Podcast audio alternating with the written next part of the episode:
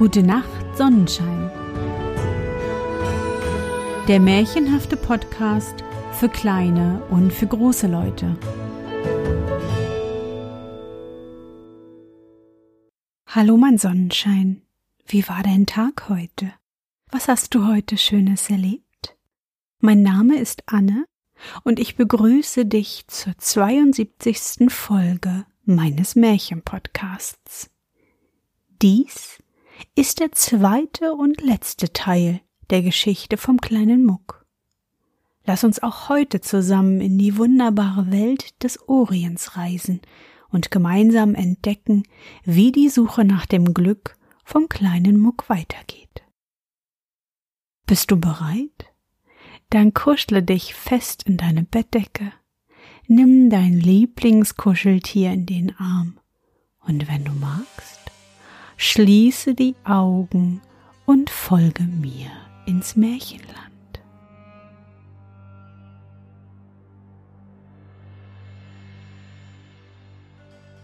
Der kleine Muck ließ sich aber durch das Gelächter nicht irre machen. Er stellte sich stolz auf sein Stöcklein gestützt hin und erwartete seinen Gegner. Der Aufseher der Sklaven hatte nach Mucks eigenem Wunsch den besten Läufer ausgesucht. Dieser trat nun heraus, stellte sich neben den Kleinen und beide harrten auf das Zeichen.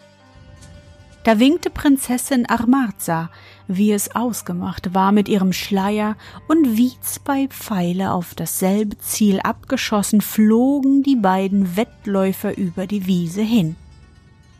Von Anfang hatte Mucks Gegner einen bedeutenden Vorsprung, aber dieser jagte ihm auf seinen Pantoffelfuhrwerk nach, holte ihn ein, überfing ihn und stand längst am Ziele, als jener noch nach Luft schnappend daherlief. Verwunderung und Staunen fesselte einige Augenblicke die Zuschauer. Als aber der König zuerst in die Hände klatschte, da jauchzte die Menge und alle riefen Hoch lebe der kleine Muck, der Sieger im Wettlauf. Man hatte indes den kleinen Muck herbeigebracht. Er warf sich vor dem König nieder und sprach Großmächtigster König, ich habe dir hier nur eine kleine Probe meiner Kunst gegeben wolle nur gestatten, dass man mir eine Stelle unter deinen Läufern gebe. Der König aber antwortete ihm Nein, du sollst mein Leibläufer und immer um meine Person sein, lieber Muck. Jährlich sollst du hundert Goldstücke erhalten als Lohn, und an der Tafel meiner ersten Diener sollst du speisen. So glaubte denn Muck endlich das Glück gefunden zu haben, das er so lange suchte, und war fröhlich und wohlgemut in seinem Herzen. Auch erfreute er sich der besonderen Gnade des Königs, denn dieser gebrauchte ihn zu seinen schnellsten und geheimsten Sendungen, die er dann mit der größten Genauigkeit und mit unbegreiflicher Schnelle besorgte. Aber die übrigen Diener des Königs waren ihm gar nicht zugetan, weil sie sich ungern durch einen Zwerg, der nichts verstand, als schnell zu laufen, in der Gunst ihres Herrn zurückgesetzt sahen. Sie veranstalteten daher manche Verschwörung gegen ihn, um ihn zu stürzen. Aber alle schlugen fehl an dem großen Zutrauen, das der König in seinen geheimen Oberleibläufer, denn zu dieser Würde hatte er es in so kurzer Zeit gebracht, setzte. Muck dem diese Begegnungen gegen ihn nicht entgingen, sann nicht auf Rache, dazu hatte er ein zu gutes Herz. Nein, auf Mittel dachte er, sich bei seinen Feinden notwendig und beliebt zu machen. Da fiel ihm sein Stäblein ein, das er in seinem Glück außer Acht gelassen hatte. Wenn er Schätze finde, dachte er, würden ihm die Herren schon geneigter werden, er hatte schon oft gehört, dass der Vater des jetzigen Königs viele seiner Schätze vergraben habe, als der Feind sein Land überfallen. Man sagte auch, er sei darüber gestorben, ohne dass er sein Geheimnis habe seinem Sohn mitteilen können. Von nun an nahm Muck immer sein Stöcklein mit, in der Hoffnung, einmal an einem Ort vorüberzugehen, wo das Geld des alten Königs vergraben sei. Eines Abends führte ihn der Zufall in einen entlegenen Teil des Schlossgartens, den er wenig besuchte, und plötzlich fühlte er das Stöcklein in seiner Hand zucken und es schlug dreimal gegen den Boden. Nun wusste er schon, was dies zu bedeuten hatte. Er zog daher seinen Dolch heraus, machte Zeichen in die umstehenden Bäume und schlich sich wieder in das Schloss. Dort verschaffte er sich einen Spaten und wartete die Nacht zu seinem Unternehmen ab. Das Schatzgraben selbst machte übrigens dem kleinen Muck mehr zu schaffen, als er geglaubt hatte. Seine Arme waren gar zu schwach, sein Spaten aber groß und schwer, und er mochte wohl schon zwei Stunden gearbeitet haben, ehe er ein paar Fuß tief gegraben hatte. Endlich stieß er auf etwas Hartes, das wie Eisen klang. Er grub jetzt emsiger, und bald hatte er einen großen eisernen Deckel zutage gefördert. Er stieg selbst in die Grube hinab, um nachzuspähen, was wohl der Deckel könnte bedeckt haben, und fand richtig einen großen Topf mit Goldstücken angefüllt. Aber seine schwachen Kräfte reichten nicht hin, den Topf zu heben, daher steckte er in seine Beinkleider und seinen Gürtel so viel er zu tragen vermochte, und auch sein Mäntelein füllte er damit, bedeckte das übrige wieder sorgfältig und lud es auf den Rücken. Aber wahrlich, wenn er die Pantoffeln nicht an den Füßen gehabt hätte, er wäre nicht vom Fleck gekommen, so zog ihn die Last des Goldes nieder. Doch unbemerkt kam er auf sein Zimmer und verwahrte dort sein Gold unter den Polstern seines Sofas. Als der kleine Muck sich im Besitz so vielen Goldes sah, glaubte er, das Blatt werde sich jetzt wenden, und er werde sich unter seinen Feinden am Hofe viele Gönner und warme Anhänger erwerben.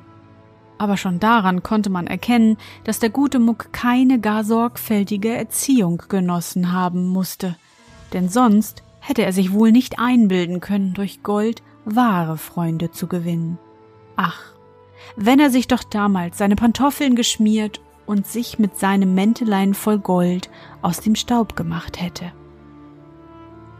Das Gold, das der kleine Muck von jetzt an mit vollem Geld austeilte, erweckte den Neid der übrigen Hofbediensteten. Der Küchenmeister Ahuli sagte, er ist ein Falschmünzer. Der Sklavenaufseher Ahmed sagte, er hat's dem König abgeschwatzt. Archatz, der Schatzmeister, sein ärgster Feind, der selbst hier und da Eingriff in des Königs Kasse tun mochte, sagte geradezu, er hat's gestohlen. Um nun ihrer Sache gewiss zu sein, verabredeten sie sich, und der Obermundschenk Korchutz stellte sich eines Tages recht traurig und niedergeschlagen vor die Augen des Königs. Er machte seine traurigen Gebärden so auffallend, dass ihn der König fragte, was ihm fehle.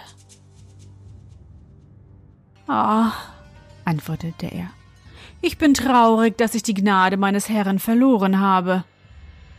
Was fabelst du, Freund Korchutz? entgegnete ihm der König. Seit wann hätte ich die Sonne meiner Gnade nicht über dich leuchten lassen?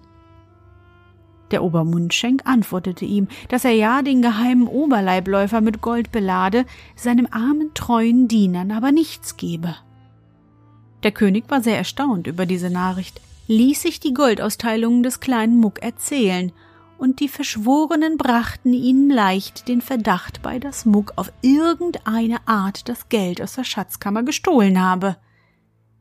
Sehr lieb war diese Wendung der Sache dem Schatzmeister, der ohnehin nicht gerne Rechnung ablegte. Der König gab daher den Befehl, heimlich auf alle Schritte des kleinen Mucks acht zu geben, um ihn wohl möglich auf der Tat zu ertappen.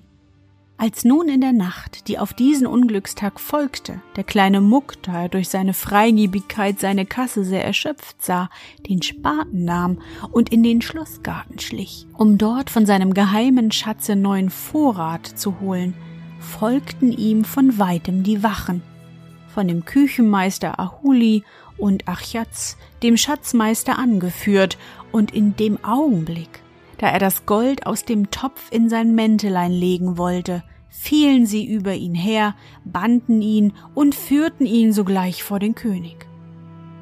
Dieser der ohnehin die Unterbrechung seines Schlafes mürrisch gemacht hatte, empfing seinen armen Oberleibläufer sehr ungnädig und stellte sogleich das Verhör über ihn an. Man hatte den Topf vollends aus der Erde gegraben und mit dem Spaten und mit dem Mäntelein voll Gold vor die Füße des Königs gesetzt. Der Schatzmeister sagte aus, dass er mit seinem Wachen den Muck überrascht habe, wie er diesen Topf mit Gold gerade in die Erde gegraben hatte. Der König befragte hierauf den Angeklagten, ob es wahr sei und woher er das Gold, das er vergraben, bekommen habe. Der kleine Muck, im Gefühl seiner Unschuld, sagte aus, dass er diesen Topf im Garten entdeckt habe, dass er ihn habe nicht ein, sondern ausgraben wollen. Alle Anwesenden lachten laut über diese Entschuldigung, der König aber, aufs höchste erzürnt über die vermeintliche Frechheit des Kleinen, rief aus Wie Elender. Du willst deinen König so dumm und schändlich belügen, nachdem du ihn bestohlen hast? Schatzmeister Archatz, ich fordere dich auf zu sagen, ob du diese Summe Goldes für die nämliche erkennst, die in meinem Schatze fehlt. Der Schatzmeister aber antwortete, er sei seiner Sache ganz gewiss, so viel und noch mehr fehle seit einiger Zeit von dem königlichen Schatz, und er könne einen Eid darauf ablegen, dass dies das Gestohlene sei. Da befahl der König, den kleinen Muck in enge Ketten zu legen und in den Turm zu führen. Dem Schatzmeister aber übergab er das Gold, um es wieder in den Schatz zu tragen. Vergnügt über den glücklichen Ausgang der Sache zog dieser ab und zählte zu Hause die blinkende Goldstücke. Aber das hat dieser schlechte Mann niemals angezeigt, dass unten in dem Topf ein Zettel lag, der sagte Der Feind hat mein Land überschwemmt, daher verberge ich hier einen Teil meiner Schätze. Wer es auch finden mag, den treffe der Fluch seines Königs, wenn er es nicht sogleich meinem Sohn ausliefert. König Sadi. Der kleine Muck stellte in seinem Kerker traurige Betrachtungen an. Er wusste, dass auf Diebstahl an königlichen Sachen der Tod gesetzt war, und doch mochte er das Geheimnis mit dem Stäbchen dem König nicht verraten, weil er mit Recht fürchtete, dieses und seiner Pantoffel beraubt zu werden. Seine Pantoffeln konnten ihm leider auch keine Hilfe erbringen, denn da er in engen Ketten an die Mauer geschlossen war, konnte er, so sehr er sich quälte, sich nicht auf dem Absatz umdrehen. Als ihm aber am anderen Tage sein Tod angekündigt wurde, da gedachte er doch, es sei besser, ohne das Zauberstäbchen zu leben, als mit ihm zu sterben, ließ den König um geheimes Gehör bitten und entdeckte ihm das Geheimnis. Der König maß von Anfang an seinem Geständnis kein Glauben bei, aber der kleine Muck versprach eine Probe, wenn ihm der König zugestünde, dass er nicht getötet werden solle. Der König gab ihm sein Wort darauf und ließ vom Muck ungesehen einiges Gold in die Erde graben und befahl diesem, mit seinem Stäbchen zu suchen. In wenigen Augenblicken hatte er es gefunden, denn das Stäbchen schlug deutlich dreimal auf die Erde. Da merkte der König, dass ihn sein Schatzmeister betrogen hatte. Zum kleinen Muck aber sprach er Ich habe dir zwar dein Leben versprochen, aber es scheint mir, als ob du nicht allein dieses Geheimnis mit dem Stäbchen besitzt. Darum bleibst du in ewiger Gefangenschaft, wenn du nicht gestehst, was für eine Bewandtnis es mit dem Schnelllaufen hat. Der kleine Muck den die einzige Nacht im Turm alle Lust zur längere Gefangenschaft genommen hatte, bekannte, dass seine ganze Kunst in den Pantoffeln liege. Doch lehrte er den König nicht das Geheimnis von dem dreimaligen Umdrehen auf dem Absatz. Der König schlüpfte selbst in die Pantoffeln, um die Probe zu machen, und jagte wie unsinnig im Garten umher. Oft wollte er anhalten, aber er wusste nicht, wie man die Pantoffeln zum Stehen brachte, und der kleine Muck der diese kleine Rache sich nicht versagen konnte, ließ ihn laufen, bis er ohnmächtig niederfiel. Und als der König wieder zur Besinnung zurückgekehrt war, war er schrecklich aufgebracht über den kleinen Muck, der ihn so ganz außer Atem hatte laufen lassen. Ich habe dir mein Wort gegeben, dir Freiheit und Leben zu schenken, aber innerhalb zwölf Stunden musst du mein Land verlassen, sonst lasse ich dich aufknöpfen. Die Pantoffeln und das Stäbchen aber ließ er in seine Schatzkammern legen. So arm als je wanderte der kleine Muck zum Land hinaus, seine Torheit verwünschend, die ihm vorgespielt hatte, er könne eine bedeutende Rolle am Hofe spielen. Das Land, aus dem er gejagt wurde, war zum Glück nicht groß, daher war er schon nach acht Stunden auf der Grenze, obgleich ihn das Gehen, da er an seine lieben Pantoffeln gewöhnt war, sehr sauer ankam. Als er über die Grenze war, verließ er die gewöhnliche Straße, um die dichteste Einöde der Wälder aufzusuchen und dort allein zu leben, denn er war allen Menschen gram. In einem dichten Walde traf er auf einen Platz, der ihm zu dem Entschluss, den er gefasst hatte, ganz tauglich schien. Ein klarer Bach von großen schattigen Feigenbäumen umgeben, ein weicher Rasen luden ihn ein. Hier warf er sich nieder mit dem Entschluss, keine Speise mehr zu sich zu nehmen, sondern hier den Tod zu erwarten. Über traurige Todesbetrachtung schlief er ein, als er aber wieder aufwachte und der Hunger ihn zu quälen anfing, bedachte er doch, dass der Hungertod eine gefährliche Sache sei und sah sich um, ob er nirgends etwas zu essen bekommen könnte. Köstliche reife Feigen hingen an dem Baume, unter welchem er geschlafen hatte. Er stieg hinauf, um sich einige zu pflücken, ließ es sich trefflich schmecken und ging dann hinunter an den Bach, um seinen Durst zu löschen. Aber wie groß war sein Schrecken, als ihm das Wasser seinen Kopf mit zwei gewaltigen Ohren und einer dicken langen Nase geschmückt zeigte. Bestürzt griff er mit den beiden Händen nach den Ohren, und wirklich, Sie waren über eine halbe Elle lang. Ich verdiene Eselsohren, rief er aus, denn ich habe mein Glück wie ein Esel mit Füßen getreten. Er wanderte unter den Bäumen umher, und als er wieder Hunger fühlte, musste er noch einmal zu den Feigen seine Zuflucht nehmen, denn sonst fand er nichts Essbares an den Bäumen. Als ihm über der zweiten Portion Feigen einfiel, obwohl seine Ohren nicht unter seinen großen Turban Platz hätten, damit er doch nicht gar zu lächerlich aussehe, fühlte er, dass seine Ohren verschwunden waren. Er lief gleich an den Bach zurück, um sich davon zu überzeugen, und wirklich, es war so.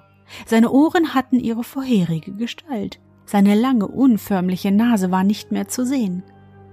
Jetzt merkte er aber, wie dies gekommen war. Von dem ersten Feigenbaum hatte er die lange Nase und Ohren bekommen, der zweite hatte ihn geheilt. Freudig erkannte er, dass sein gütiges Geschick ihm noch einmal die Mittel in die Hand gegeben habe, glücklich zu sein. Er pflückte daher von jedem Baum so viel wie er tragen konnte und ging in das Land zurück, das er vor kurzem verlassen hatte. Dort machte er sich in dem ersten Städtchen durch andere Kleider unkenntlich und ging dann weiter auf die Stadt zu, die jener König bewohnte, und kam auch bald dort an. Es war gerade zu einer Jahreszeit, wo reife Früchte noch ziemlich selten waren. Der kleine Muck setzte sich daher unter das Tor des Palastes, denn ihm war von früherer Zeit her wohl bekannt, dass hier solche Seltenheiten von dem Küchenmeister für die königliche Tafel eingekauft wurden. Muck hatte noch nicht lange gesessen, als er den Küchenmeister über den Hof herüberschreiten sah. Er musterte die Waren der Verkäufer, die sich am Tor des Palastes eingefunden hatten. Endlich fiel sein Blick auch auf Mucks Körbchen. Ah, ein seltener Bissen, sagte er, der Ihro Majestät gewiss behagen wird. Was willst du für den ganzen Korb? Der kleine Muck bestimmte einen mäßigen Preis, und sie waren bald des Handels einig. Der Küchenmeister übergab den Korb einen Sklaven und ging weiter. Der kleine Muck aber machte sich einstweilen aus dem Staub, weil er befürchtete, wenn sich das Unglück an den Köpfen des Hofes zeigte, möchte man ihn als Verkäufer aufsuchen und bestrafen.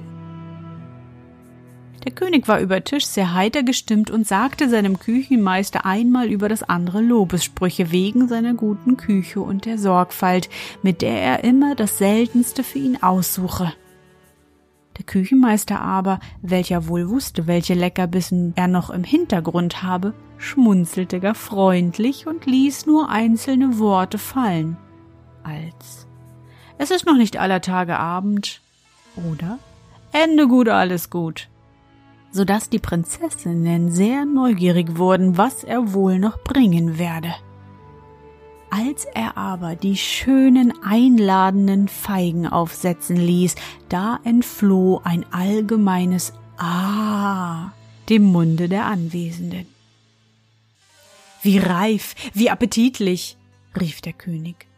Küchenmeister, du bist ein ganzer Kerl und verdienst unsere ganze besondere Gnade. Also sprechend teilte der König, der mit solchen Leckerbissen sehr sparsam zu sein pflegte, mit eigener Hand die Feigen an seiner Tafel aus. Jeder Prinz und jede Prinzessin bekamen zwei, die Hofdamen und die Visiere und Agas eine. Die übrigen stellte er vor sich hin und begann mit großem Behagen sie zu verschlingen. Aber aber lieber Gott, wie siehst du denn so wunderlich aus, Vater? rief auf einmal die Prinzessin Amarza. Alle sahen den König erstaunt an. Ungeheure Ohren hingen ihm am Kopf. Eine lange Nase zog sich über sein Kinn herunter. Auch sich selbst betrachteten sie untereinander mit Staunen und Schrecken. Alle waren mehr oder minder mit dem sonderbaren Kopfputz geschmeckt. Man denke sich den Schrecken des Hofes. Man schickte sogleich nach allen Ärzten der Stadt. Sie kamen haufenweise, verordneten Pillen und Mixturen, aber die Ohren und die Nasen blieben. Man operierte einen der Prinzen, aber die Ohren wuchsen nach. Muck hatte die ganze Geschichte in seinem Versteck, wohin er sich zurückgezogen hatte, gehört und erkannte, dass es jetzt Zeit sei zu handeln. Er hatte sich schon vorher von dem aus den Feigen gelösten Geld einen Anzug verschafft, der ihn als Gelehrten darstellen konnte. Einen langen Bart aus Ziegenhaaren vollendete die Täuschung. Mit einem Säckchen voll Feigen wanderte er in den Palast des Königs und bot als fremder Arzt seine Hilfe an.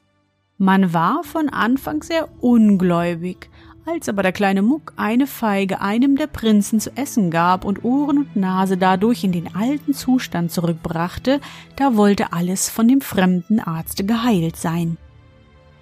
Aber der König nahm ihn schweigend bei der Hand und führte ihn in sein Gemach.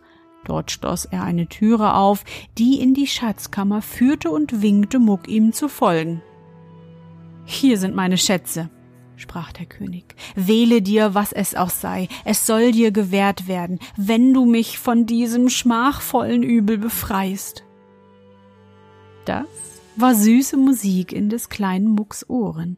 Er hatte gleich beim Eintritt seine Pantoffeln auf dem Boden stehen sehen, gleich daneben lag auch sein Stäbchen.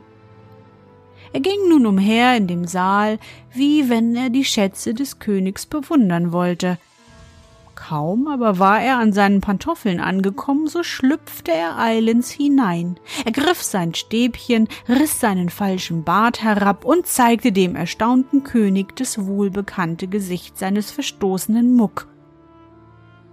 Treuloser König, sprach er, der du treue Dienste mit Undank lohnst, nimm als wohlverdiente Strafe die Missgestalt, die du trägst. Die Ohren lass ich dir zurück, damit du dich täglich erinnerst an den kleinen Muck. Als er so gesprochen hatte, drehte er sich schnell auf dem Absatz herum, wünschte sich weit hinweg, und ehe noch der König um Hilfe rufen konnte, war der kleine Muck entflohen. Seitdem lebt der kleine Muck hier in großem Wohlstand, aber einsam, denn er verachtet die Menschen. Er ist durch Erfahrung ein weiser Mann geworden, welcher, wenn auch sein Äußeres etwas Auffallendes haben mag, deine Bewunderung mehr als deinen Spott verdient. So erzählte mir mein Vater. Ich bezeugte ihm meine Reue über mein rohes Betragen gegen den guten kleinen Mann, und mein Vater schenkte mir die andere Hälfte der Strafe, die er mir zugedacht hatte. Ich erzählte meinen Kameraden die wunderbaren Schicksale des Kleinen, und wir gewannen ihn so lieb, dass ihn keiner mehr schimpfte. Im Gegenteil, Wir ehrten ihn, solange er lebte, und haben uns vor ihm immer so tief wie vor Kadi und Mufti gebückt.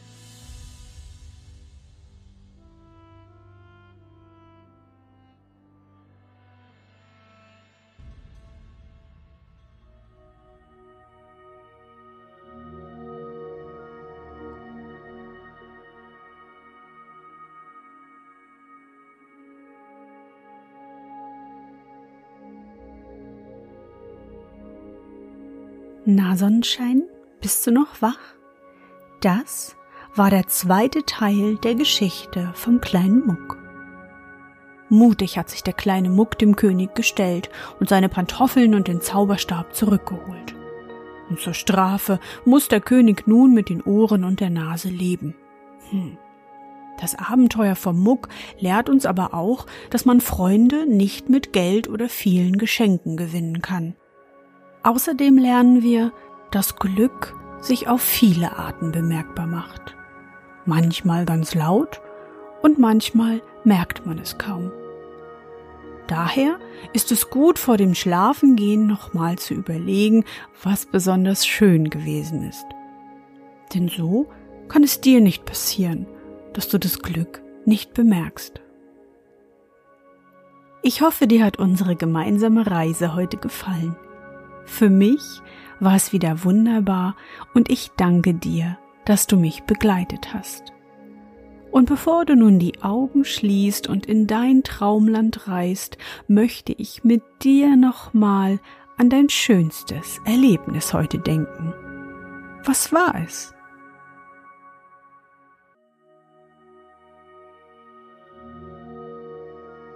Vielleicht hast du heute in der Küche beim Bratapfelmachen geholfen.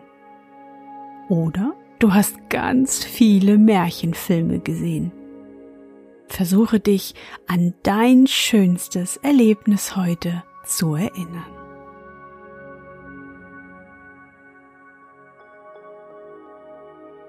Und was war dein schönstes Erlebnis heute? Und wie fühlst du dich dabei? Suche dir auch heute wieder den schönsten Moment aus und präge ihn dir gut ein. Und wenn du magst, kannst du ihn auch malen oder aufschreiben. Und nun, gute Nacht, Sonnenschein. Schlaf gut und träum was Schönes. Wir hören uns bald wieder. Was? Ich habe etwas vergessen. Die Überraschung meinst du? Ach ja, ich hatte dir zu Nikolaus ja eine Überraschung versprochen. Wie konnte ich das nur vergessen? Damit du zukünftig deine schönen Momente einfach festhalten kannst, habe ich dir eine kleine Monatsvorlage gebastelt. Hier kannst du ganz einfach mit einem Buntstift oder einem Klebepunkt dein schönstes Erlebnis farblich festhalten. Auf gute nachtsonnenschein.de slash Tagebuch kannst du die Vorlage morgen einfach runterladen. Viel Spaß! Und nun schlaf schön und träume von deinem Glück.